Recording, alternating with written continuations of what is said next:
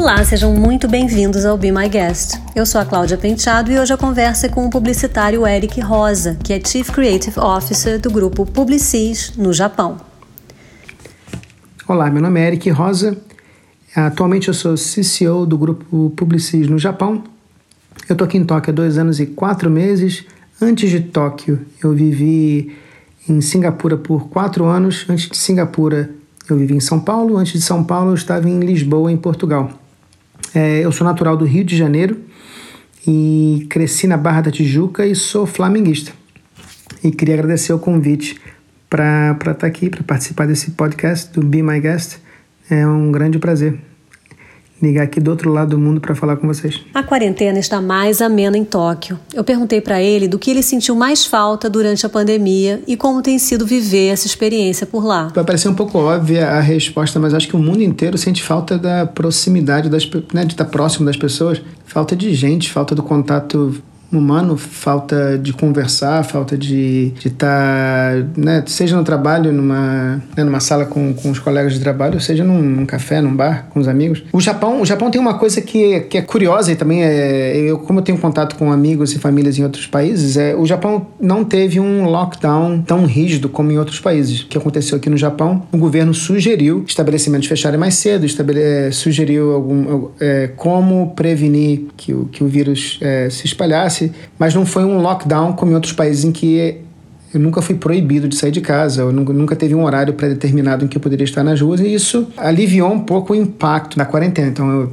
quase todos os dias eu saía de bicicleta, eu colocava máscara e ia, sei lá, ia numa loja de conveniência comprar alguma coisa. Eu, a rotina aqui não mudou muito, mas não mudou tudo. Uma coisa que, eu, voltando ao início da resposta, né, que eu senti falta de, né, de contato com as pessoas, é, é, que eu não falo japonês. E, e isso, por mais que eu me vire no dia a dia lá fora, no restaurante, eu, eu faço meu, os meus gestos, eu, e às vezes eu tento, tento me virar. No trabalho, é, eu, eu, eu, trabalho como tem existe tradução simultânea. Tem uma pessoa na criação que ela trabalha como tradutora simultânea. Então, muitas das conversas que eu tenho com os criativos ou com as pessoas na agência, eu preciso dessa pessoa. É pessoa incrível, o nome dela é Nau. A Nau, ela senta perto de mim. Então, por exemplo, eu quero falar com, com um criativo, ela, ela me acompanha. Eu quero enviar uma, até uma mensagem de texto, eu envio para ela, ela envia para mim, eu envio para o criativo e fica nessa triangulação diária. Então, a, a, a pandemia, a quarentena, quarentena tirou isso do meu dia a dia. Então, tirando a tradução simultânea, eu praticamente eu parei de me comunicar de forma espontânea com os criativos. Isso, isso me afetou muito. É, foi um baque grande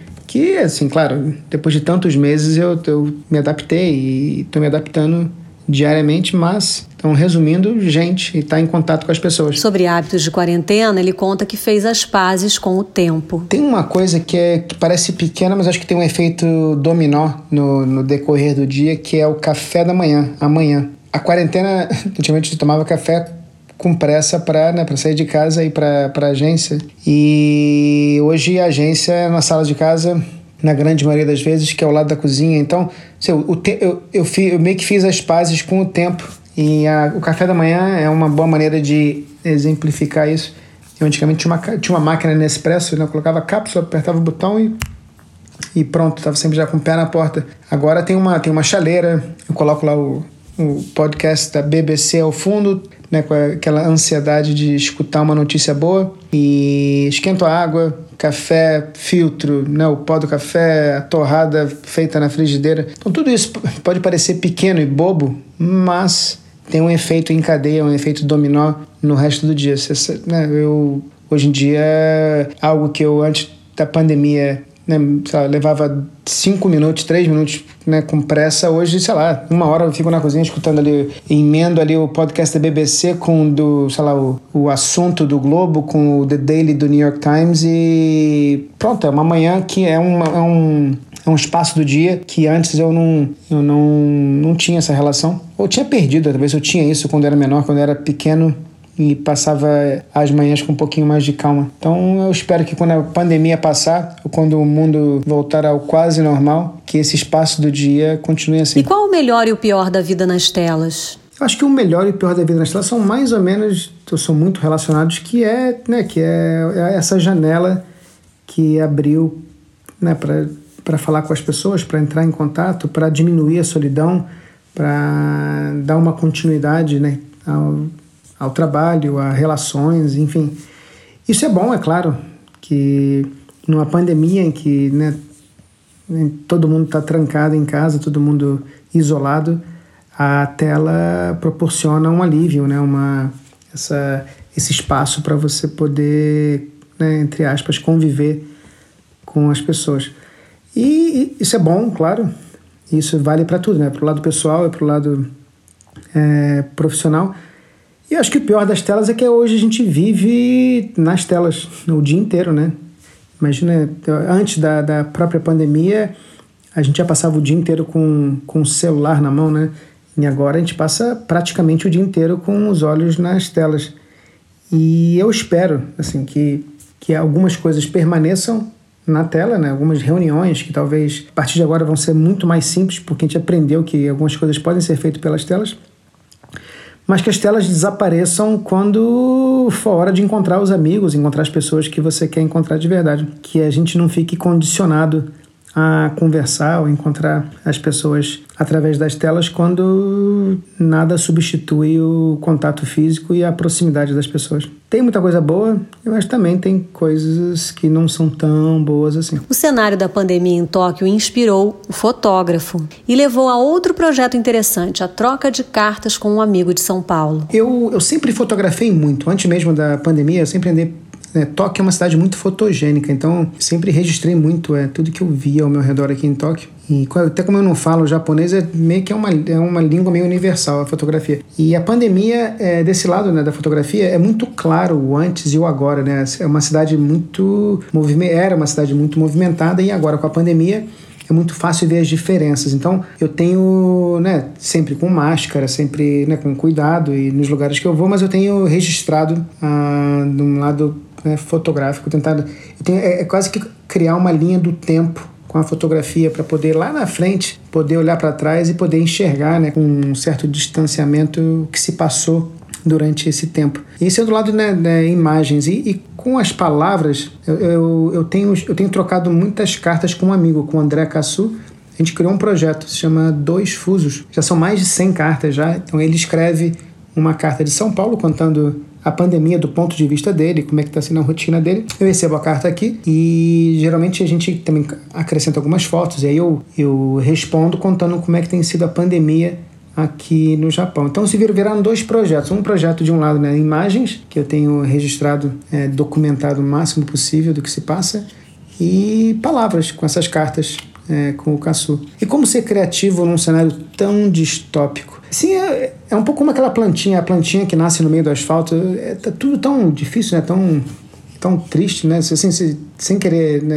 É óbvio que eu, eu não eu não deixo de prestar atenção no que está acontecendo e não é tudo muito claro e muito óbvio mas eu, eu tento eu tenho tentado é, encontrar no meio dessa loucura toda um pouco de sanidade ao documentar o que se passa, seja com imagens ou com, com as palavras. Eu pedi para ele contar como tem sido assistir de Tóquio ao que tem acontecido no Brasil. Eu tenho família no Brasil, tenho amigos no Brasil e o fuso horário é muito preciso, né? São essas 12 horas. Então, é muito diferente de quando eu morava em. Quando eu vivia em Lisboa, apesar do fuso, eu dividia, quase que dividia o mesmo dia com o Brasil. Agora não, agora eu, a hora que eu vou dormir é quando as pessoas estão acordando no Brasil. Quando eu acordo, é quando as pessoas estão indo dormir no Brasil. Então, a gente nunca está no mesmo dia. Estou sempre 12 horas na frente. Então, quando eu acordo, eu vou atrás de notícias do Brasil. Quando eu vou dormir, eu mando notícias do que aconteceu por aqui e fica nessa troca um pouco, nesse limbo, assim, de troca de mensagens. E como os números no Brasil são é muito, mas muito, mas muito diferentes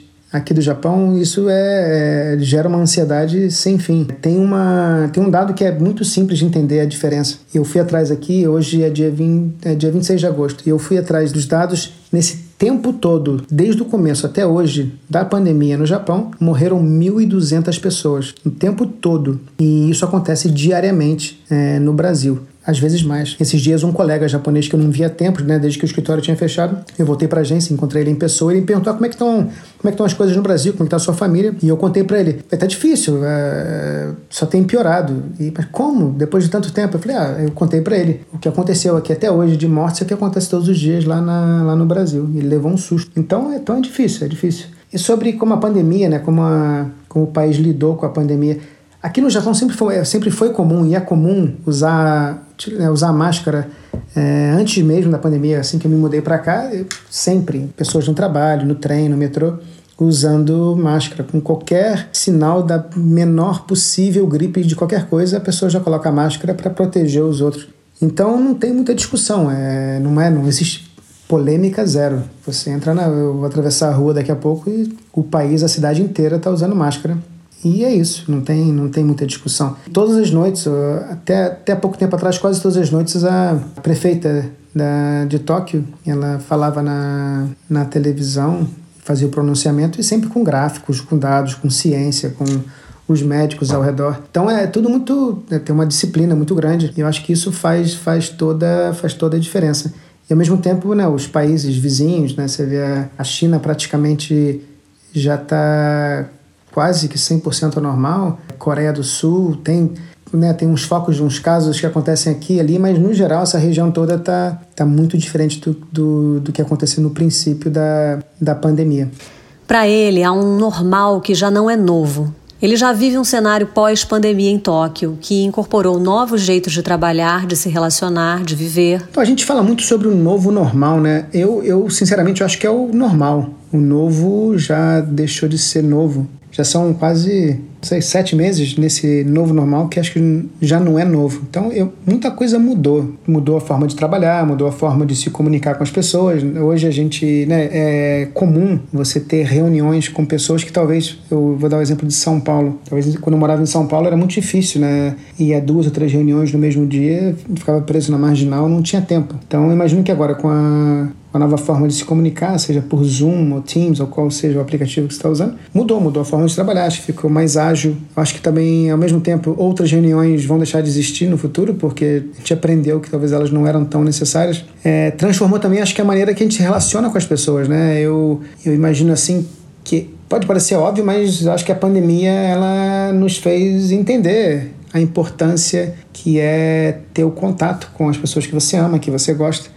Até mesmo quem você não conhece, né? Você às vezes ia num café e estava cheio, às vezes você ia num bar e reclamava que estava que tava lotado. E hoje isso faz falta. Então acho que o contato físico também transformou a maneira que a gente valoriza esse tipo de, de relação. E finalmente em relação ao mundo, acho que o mundo o mundo virou um só. Isso pode parecer meio, meio óbvio, mas e antigamente já com a tecnologia era tudo conectado, mas ó, antigamente a gente assistia talvez um caso isolado de lá, ebola na África ou a gripe suína é, na Ásia, a gente assistia pela CNN de casa em um pouco meio às vezes é, parecia né, filme do Will Smith, meio I Am Legend, e, e, até que era, porque a gente não tinha contato com isso, mas a, é, a pandemia transformou o mundo em um só. Então, algo que aconteceu em num cantinho do mundo, hoje é o mundo inteiro unido em busca de uma vacina, é o mundo inteiro unido é, em busca de uma solução para isso tudo. E apesar do mundo inteiro estar tá fechado agora, né,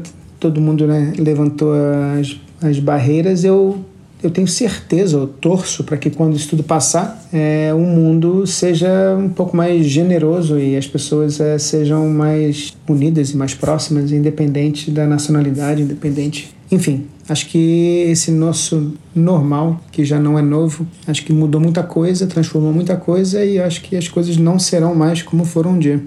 O trabalho remoto trouxe alguns probleminhas para o Eric. Do lado profissional, eu comentei, né? Eu não falo japonês, então eu perdi a, a dinâmica da tradução, essa triangulação que eu tinha e espero um dia voltar a ter aqui na agência, que é eu entrava numa sala, conversava com os criativos para criar, ou para opinar, ou para né, fazer parte né, da rotina aqui da agência eu tinha sempre essa dinâmica da tradução simultânea em pessoa na minha frente. E eles também, os criativos ou criativas, as pessoas da agência, os colegas sabiam que podiam vir até mim e que eu ia poder conversar com eles é, com uma tradução. Com a pandemia eu perdi isso, porque apesar de ter acesso à tradução simultânea ainda, por vídeo e por né, conectar com as pessoas porque tem a, a conexão da pessoa falando por voz em japonês, tem depois tem ela falando inglês para mim e vice-versa. Fica um pouco confuso com o vídeo e eu tô tendo que reaprender. E no lado pessoal, Tóquio tem uma coisa que é muito particular de Tóquio, né? Tóquio, as casas, os apartamentos são muito pequenos comparados com outros lugares do mundo. Eu, eu tenho, eu acho, e é um, um comportamento que eu vejo muito aqui, que é a cidade é uma extensão da casa das pessoas. Então, é muito comum você sair do trabalho e continuar fora de casa até o último trem, ou passar o fim de semana inteiro na rua, seja no museu, no parque, e para voltar para casa praticamente só para dormir. Então, a pandemia tirou, diminuiu muito esse, esse pedaço da casa das pessoas que é a cidade. De vez em quando, sim, como a casa às vezes é, um pouco menor do que em outros lugares, existe um pouquinho de claustrofobia, mas com a cidade reabrindo e como já reabriu, as coisas estão aos pouquinhos é, voltando a ser como antes. O que acalma num dia ruim? Eu gosto muito de me perder pela cidade, por Tóquio. Tóquio é. Então, de novo, a língua é sempre a língua, né? Mas eu, eu não, também não leio japonês, então eu me perco muito. Eu, eu entro às vezes em bares ou cafés que eu não sei que raios que servem lá dentro.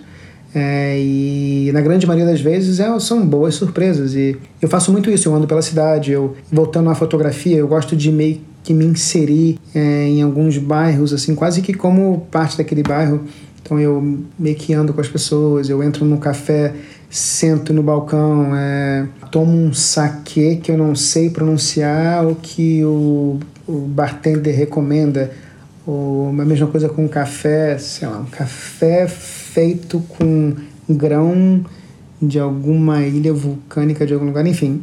Tóquio é muito assim, você vai explorando, se perdendo e se encontrando. E isso tem sido uma boa maneira de, de me acalmar é, nesses dias. E qual é a sua dica para quem não está bem? Para quem está no Brasil, e também voltando a alguma das respostas que eu falei antes, é, eu estou de um lado do mundo onde praticamente tudo começou né? E os números hoje aqui estão bem melhores. A China, a Coreia do Sul, é, é, uma, é uma outra realidade. O Tóquio, as pessoas estão nas ruas, algumas pessoas já voltaram para o trabalho aqui na agência. Então, aproveitando que a gente está 12 horas na frente, que a gente está no futuro, se eu pudesse passar um pouco de esperança e de otimismo, as coisas vão melhorar, porque aqui melhoraram, não está perfeito de maneira alguma, é, o país ainda está fechado. É, mas se for comparar com o que estava acontecendo, né, os números e a, situação de quatro, cinco meses atrás, é um, é um, novo, um novo Japão, um novo Tóquio, é uma nova China, é, uma, é, um, é um cenário completamente diferente. Então, se eu pudesse passar um pouco desse otimismo, eu gostaria de passar. E uma dica, um conselho também para quem não está bem, eu acho que conversar, conversa com as pessoas. Eu tenho muito, muitos amigos que eu passei a ligar muito mais agora por causa da pandemia. Eu se a pandemia provou alguma coisa, foi que a gente nunca sabe o que vai acontecer, né? Foi, é impossível prever que isso ia acontecer. Em janeiro eu tinha planos de ir ao Brasil de férias, eu tinha planos de. Minha mãe tinha planos de, de vir ao Japão visitar, visitar, ver os netos e nada disso aconteceu. Então, eu acho que celebrar o agora, conversar com conversar mais com a família, com os amigos, né? buscar estar mais presente e por falar em conversar, algo que eu acho super importante, que eu acho que, que vai, que é muito válido é análise, terapia. Eu acho que conversar com um terapeuta, uma terapeuta, eu acho que é super, super válido. Ajuda muito, sempre me ajudou muito, sempre que eu, que eu, que eu fiz, eu acho e eu recomendo. Eu acho que quem puder fazer, é, eu acho que especialmente agora nesse, nesse tempo onde a gente está agora, eu acho que é bem importante. Podcasts têm sido a principal fonte de informações do Eric Rosa em Tóquio. Então, eu tenho escutado muito, eu, tenho, eu acordo todos os dias em busca de uma notícia boa. Então, a primeira coisa que eu faço é ligar o, o podcast da BBC, o Global News da BBC. Então, a primeira coisa que eu faço, eu vou atrás de. Vai que, enquanto eu estava dormindo, alguma coisa aconteceu é, do outro lado do mundo e as coisas né, se acertaram. É, depois, a caminho do trabalho, geralmente eu escuto o The Daily do New York Times, que é muito bom. Tem sempre um tema que vai sendo aprofundado. É, eu escuto também um que eu descobri recentemente, que eu recomendo muito, que se chama Tim Dickens. O Tim Dickens ele é feito pelo Roger Dickens e pela James Dickens. O Roger Dickens ele é o ele é diretor de fotografia, ele ganhou um Oscar esse ano com 1917, mas entre outros filmes ele fez o Fargo, ele fez o Blade Runner mais recente, ele fez Sicario, que é muito legal desse podcast, que são entrevistas bem longas, às vezes duas horas, duas horas e dez, em que eles mergulham na vida e na carreira de outras pessoas do meio. E eu tenho assistido muito em relação a filmes, em assistir coisas assim, eu tenho assistido muito filmes antigos, assim, e antigos não necessariamente dos anos 20, 30, 40, mas sei lá, os anos 80, 90, eu esgotei quase que todos os filmes novos. E como né, o cinema continua fechado, eu acho que já não tinha mais filme novo para assistir. Então eu comecei a assistir filme, sei lá, semana passada eu assisti Um Tira da Pesada, Beverly Hills Cop com o Eddie Murphy.